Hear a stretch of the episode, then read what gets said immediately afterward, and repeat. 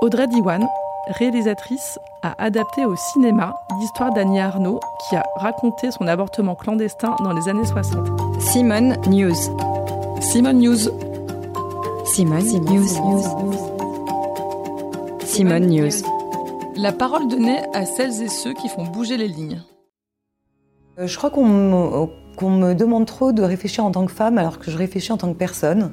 L'histoire euh, de mon film euh, est issue d'un livre d'Annie Arnaud qui s'appelle L'événement également et qui retrace le parcours d'une jeune femme qui, dans les années 60, a accès aux études. C'est une première génération parce qu'elle vient d'une famille prolétaire, mais elle tombe enceinte à une époque où la loi interdit l'avortement et donc elle doit trouver un chemin, une solution euh, en se dressant contre la loi. Quand j'ai avorté, euh, j'avais envie de lire sur le sujet. Une amie m'a conseillé cette lecture. Le livre euh, m'a profondément marqué, mais pour plusieurs raisons. D'abord parce que je trouvais que cette espèce de suspense intime qui traverse le récit était insoutenable. Et puis parce que j'ai mesuré aussi l'énorme différence qu'il y avait entre ce que j'ai vécu moi, faire un avortement accompagné médicalement, et puis ce qu'est la réalité d'un avortement clandestin. Et ça, je pense qu'on se projette peu en fait dans ce que c'est que ce parcours, sa dureté, euh, sa solitude, et puis ce qu'il faut comme courage en fait pour aller vers la liberté, parce que euh, c'est avant tout un film sur la liberté.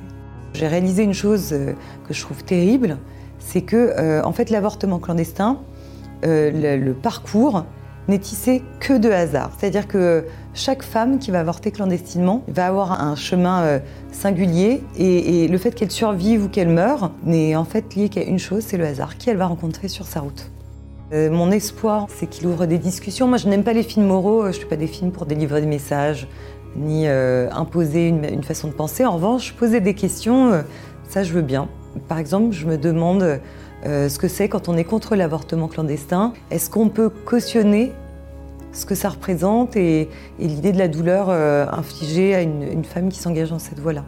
C'est une époque qui n'admet pas le désir sexuel et bien surtout pas chez la femme. Et donc moi j'avais envie de, de représentation. Qu'est-ce qui fait peur dans le désir de la femme? En fait, c'est obscur, on manque de représentation et donc euh, euh, je trouvais qu'il y avait aussi une dimension joyeuse dans le texte. Moi, je ne traiterai que de sujets qui ont une résonance forte et j'essaierai toujours de le faire de la manière la plus juste, la plus honnête possible et quoi que coûte cette sincérité. C'est pas facile hein, de parler de, sujets intimes et de parler d'intime à travers un sujet. Euh, ça implique de, se mettre à nu d'une certaine manière pour que les films aient une résonance particulière, pour que les films participent à, une forme de débat collectif. Je crois qu'on me demande trop de réfléchir en tant que femme alors que je réfléchis en tant que personne. La plupart des gens qui le font le font avec cette espèce de pulsion positive en essayant de noter le fait que la condition des femmes avance.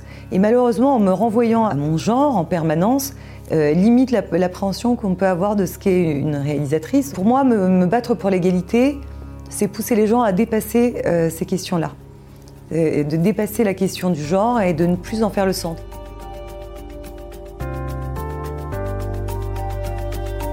C'était le podcast Simone. Retrouvez-le tous les mardis et jeudis et abonnez-vous sur votre plateforme d'écoute préférée pour ne manquer aucun des épisodes. À bientôt!